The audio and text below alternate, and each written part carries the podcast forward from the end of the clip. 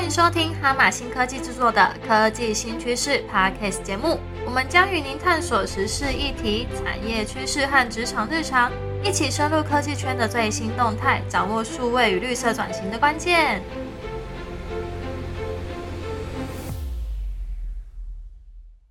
欢迎收听由哈马新科技所制作的 Podcast 节目《科技新趋势》，我是主持人 Monica。不知道大家在浏览网站的时候有没有注意到，网页下方有一个绿色的无障碍标章？大家知道这个标章的用意吗？也许大概知道是为了服务视觉或听觉障碍的朋友们，但是呢，其实我在公司的一个成果发表会上面听到一位同仁分享，其实无障碍网页也可以服务 ADHD 成人注意力不足及过动症的朋友，所以就让我对这个无障碍网络空间产生了好奇心。所以呢，这一集就邀请当时的这个分享者来到节目，我们来聊无障碍网页。所以呢，掌声欢迎我们的。发展二部的 Mark 来到我们节目来分享这个主题。那先请 Mark 来打个招呼吧。哎，各位大家好，我是出发二部的设计师，我是 Mark。好，Mark，那你要不要先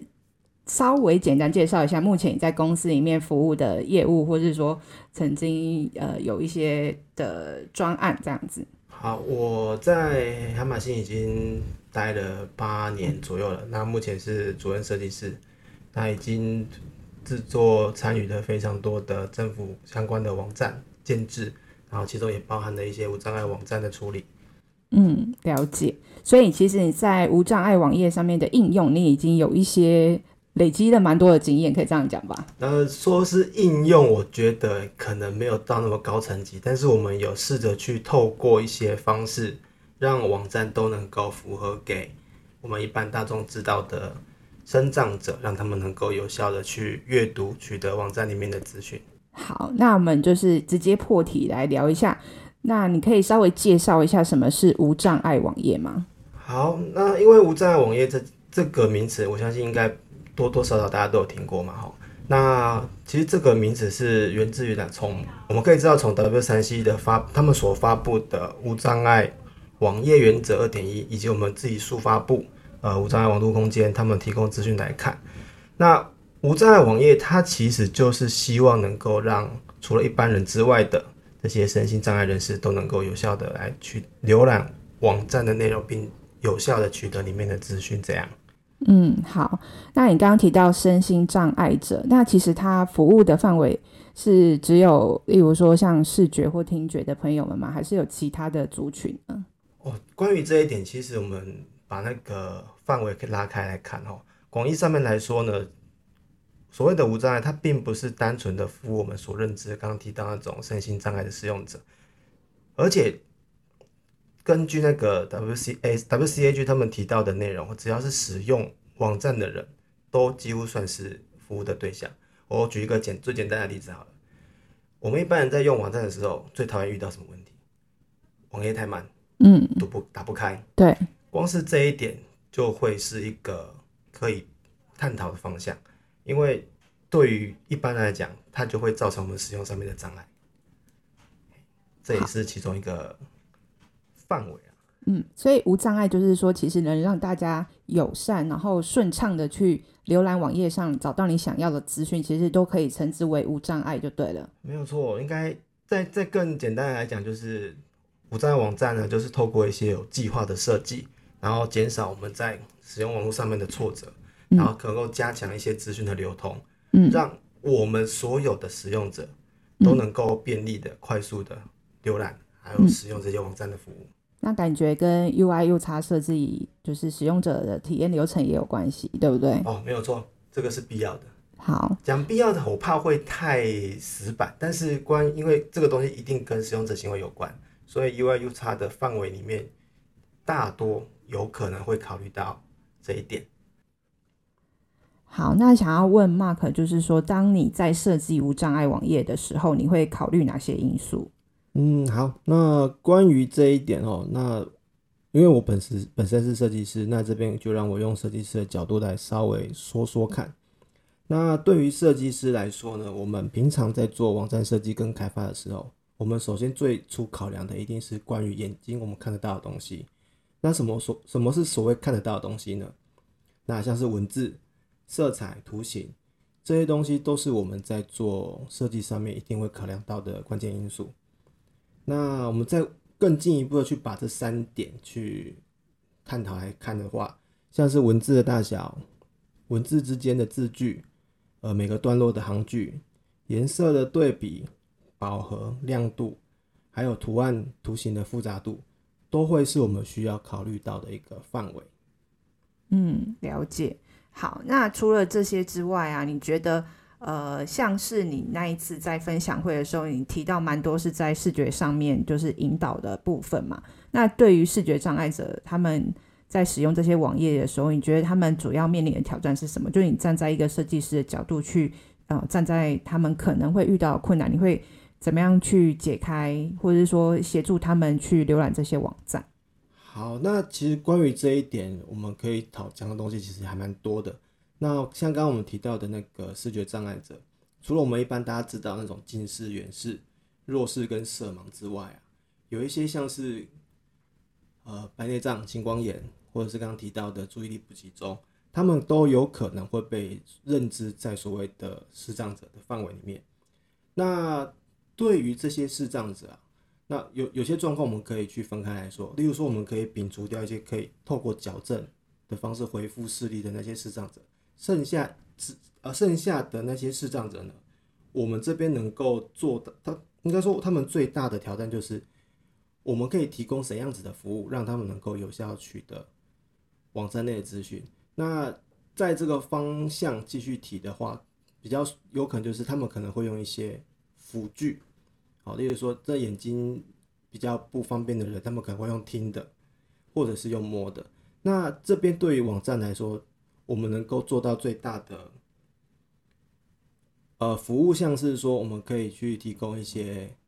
替代文字的说明，然后甚至角色定义，让他们在操作网站的时候，都能够知道他们在整个阅阅读上面的脉络，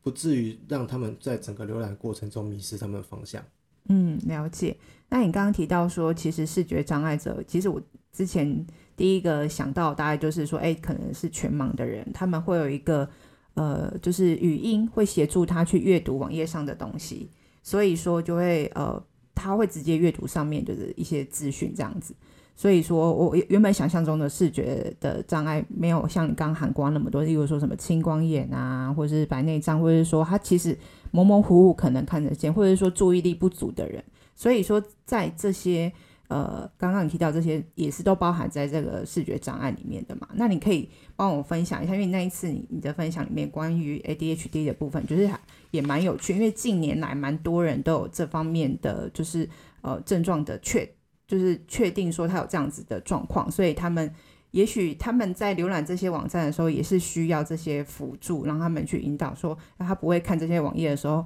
好像就是好像会跳来跳去啊，或者说找不到他们要的东西。那你觉得在这个部分，你怎么样去延伸他们可能会用到的东西，在这个设计上面？好，那如果我们现在把那个我们的对象啊，当是放在所谓的 H A D H D 的患者。身上的话，那我们可能要先知道 ADHD 患者他们都会遇到一些什么样子的状况。那像刚有提到的 ADHD 的学名其实就是所谓的注意力不足跟过动症。那我自己在那个台大医院的网站上面，他们的神经部网站上面看，我看到说这类型的患者，他们比较有一些状况，像是专注时间比较短，那容易冲动、分心以及躁动。所以，我们从这个方向，大家就可以知道说，我们要为了要让他们能够有效的去了解网站上面提供的资讯，我们必须要提升他们的专注力，然后降低他们的分心程度或者是外部的干扰。那至于要怎么做，其实这边的话，我先用我可能会做的方式跟大家分享一下哈。那在这个情况之下，我们能够做就是强化所谓的互动感。好，用互动感这样子的元素去吸引这些具可能具有 ADHD 症状的呃使用者，让他们能够更让他们的专注力能够更加的放在呃我们的网站上面。那例如像是我们的滑鼠移动的效果，跟连接上面之间的互动，以及把整个游标放大，或者是我们做一些色彩强化的呃做法。然后透过这样子比较具有明确的差异感来吸引他们的注意，也许这是一个方式去改善他们阅读浏览网站的一个方法，也许啦。嗯，了解。那你刚刚讲到说互动这件事情，那我们一般想到的网站的互动，跟你提到的互动可能有一点不太一样。你可以帮我们多分享一些例子。我们例如在浏览网页的时候，其实有哪些功能，或是说刚刚你提到说，哦，你滑鼠在动的时候，游标会变大啊，这样子也算是一种互动吗？还有没有其他的例子可以举例呢？嗯，其实讲到互动感这件事情哦，其实要继续把它往上无限上纲去讲，其实它是比较没有什么范围的。简单来说，我觉得互动感比较像是网站有适时的给予我们回馈，那我们可以透过这些回馈去了解到网站确切的有让我们知道说我们真的在操作这个网站，所以我们像就像刚刚讲的，我们可以把这个感受再做强化一点，那也许就能够改善一些刚刚所提到的一些状况之类的。而且真的要我讲到互动感的话，它能够做到的事情其实不少，所以这边可能会需要再更去精确的知道说我们的对象是谁，我们要提供怎样子的互动感，我们能够给予怎样子的反馈，让他们能够有效的取得资讯。嗯，那互动感到底是什么？互动感到底是什么？互动感的话，其实比较像是说你点的东西，然后网站会跟你讲说你有点它，或者说你滑鼠移过去，它变色了，它放大了，OK，或者他有弹出什么东西跟你讲说，哎、你有在用它，哦，你知道你选到它，嗯，这种感觉，了哎解，就比较像所谓的互动感，或者是你浏览网页的时候，网网站上面的一些图片会随着你浏览的顺序去移动，渐出渐入，这也是一个哦。互动感。了解，这样比较能能够理解了。对对好。对。那想问一下，就是目前你的呃，目前执行过的一些专案啊，你的经验里面有哪些就是呃互动感的设计上面的呃常用到的一些案例可以分享吗？好，因为我们目前所接触到的专案大部分都是公部门嘛，那依照不同的部门属性或是专案属性，那我们在做设计的时候，当会有一些初步的考量，例如说它的网站是比较偏向哦观光旅游的，哦，那我们就可以提供它比较多的视觉效果，例如说我们刚刚提到的网站的互动，画画出滚轮移动的时候。去做一些淡出淡入的效果，或者是让他们的上面有一些简单的小动画，这些都是有可能可以做到的事情。嗯，这样子。好，了解。所以也会依照客户的属性，然后会有一些比较活泼的设计的方式没错，。没错，还是要依照他们自己的网站属性去做，不然如果说我们把那种比较严肃的网站做得太活泼，好像也是蛮微妙的。嗯，反而会觉得有点不正经。呃，有一点，有一点。好，就是例如像法务部啊，然后你突然间那边一直跳来跳去，人家会觉得说在干嘛？哦，有可能会觉得你是不是哪边出了问题？会不会这网站是假的？哦，有可能认认知作战。对啊。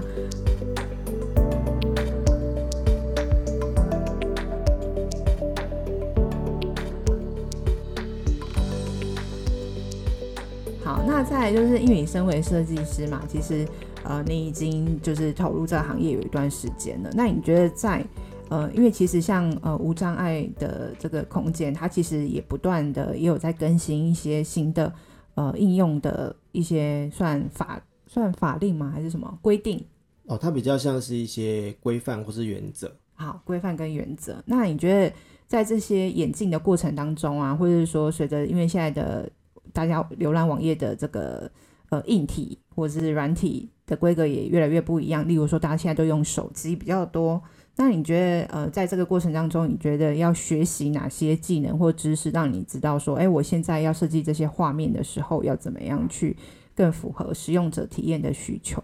好，了解。那这边的话，当然我用设计师的角色来去试着回答这个问题哈。那一定设计师在做嗯做设计的时候，除了我们自己本质需要的东西之外，那因为目前现在整个无障碍网站或者是整个网站的呃演变跟进化。那有一些适当的前端能力来说，对于我们做设计的人会比较好一点。那为什么会这样讲？是第一个，除了是当然自己的能力提升是最好。第二点就是我们会跟工程师做合作嘛。那如果我们也会有一些，我们具有一些适当的前端能力的话，那么我们在跟工程师做讨论的时候，我们是不是也能够跟他们同拥有一样的语言？嗯，这样子他们也会比较容易知道说我们需要做的是什么。嗯，好。当然，这样子的过程中，对于我们专案的执行啊，甚至是我们的能力的成长，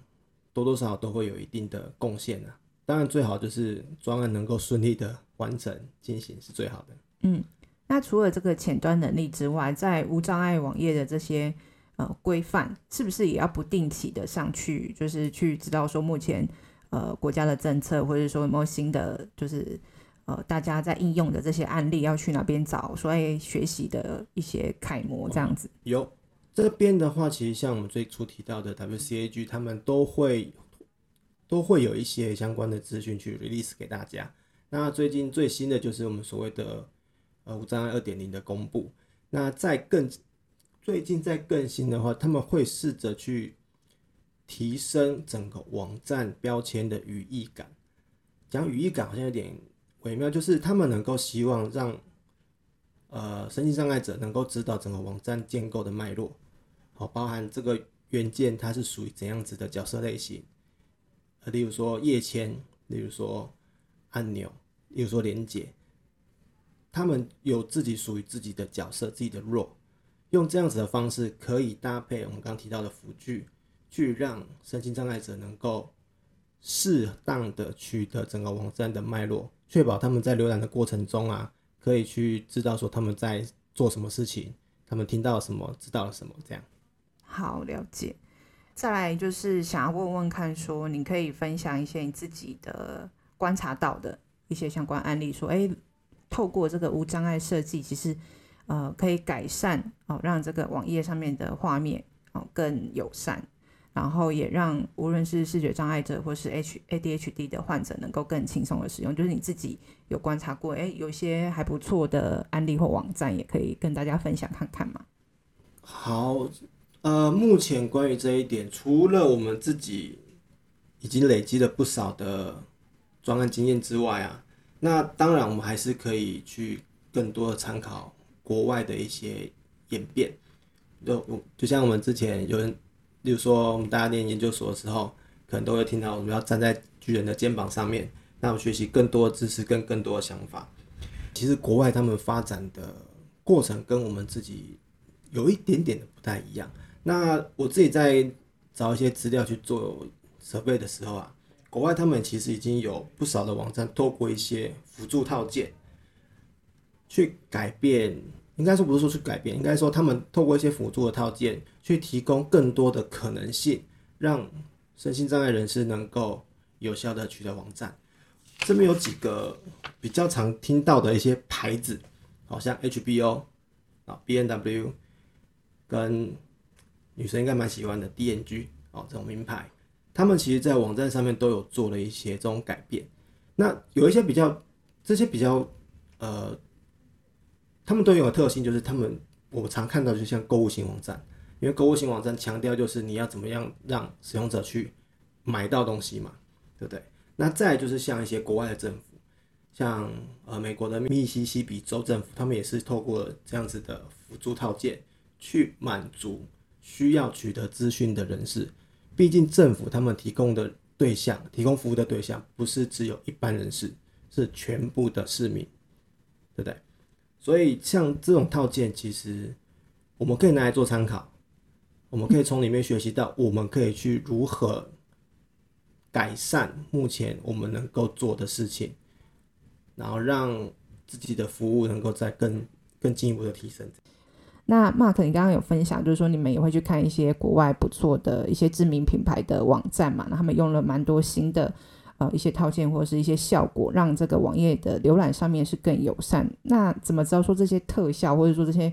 原就是套件能够让这些视觉障碍者或是 ADHD 的患者也可以用呢？也可以看这样子。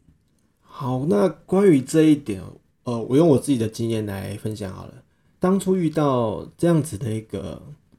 案例的时候啊，其实当下我们因为我们没有比较专业的知识，我我后来是一个一个去测试他们的效果，然后从他们的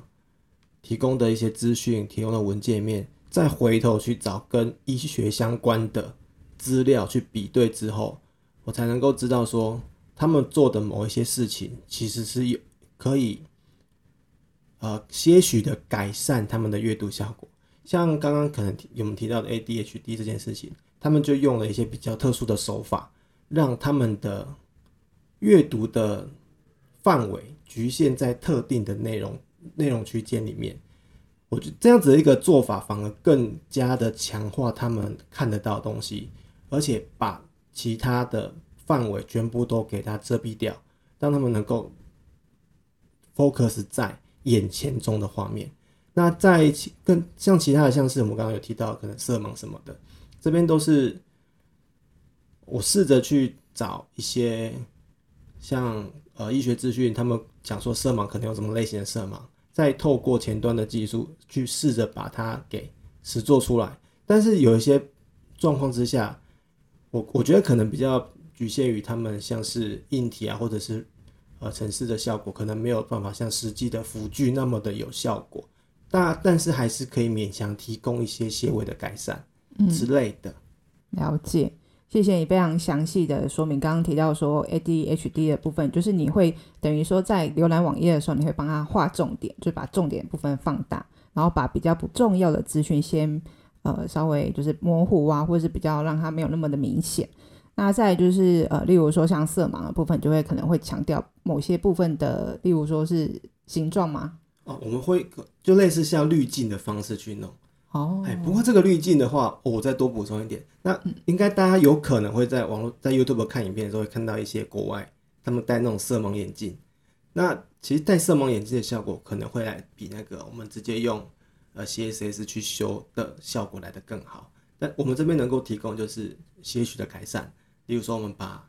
呃光线给加强，我们把色调给改变，我们把明暗度、对比度拉升，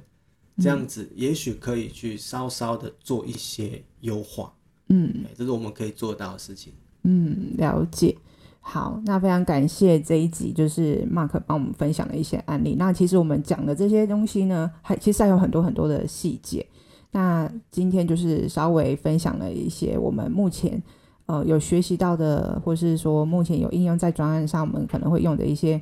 呃技巧。那如果说大家对于这个主题有兴趣，或是有什么疑问的话，也可以留言在我们的 Podcast 节目下，或者是到我们的脸书粉丝团，然后私讯我们。欢迎大家可以跟我们互动，然后请订阅我们的科技新趋势 Podcast，留下五颗星的评分。我们下次见喽，拜拜，拜拜。